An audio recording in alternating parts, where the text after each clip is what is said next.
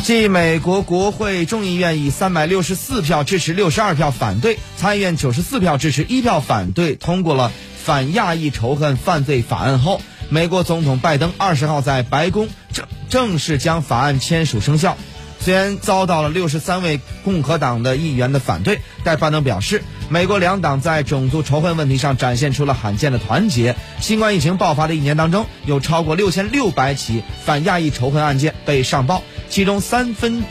之后的受害者是女性。那么，拜登指出呢，种族主义是长期困扰美国的毒药，违背美国的核心价值。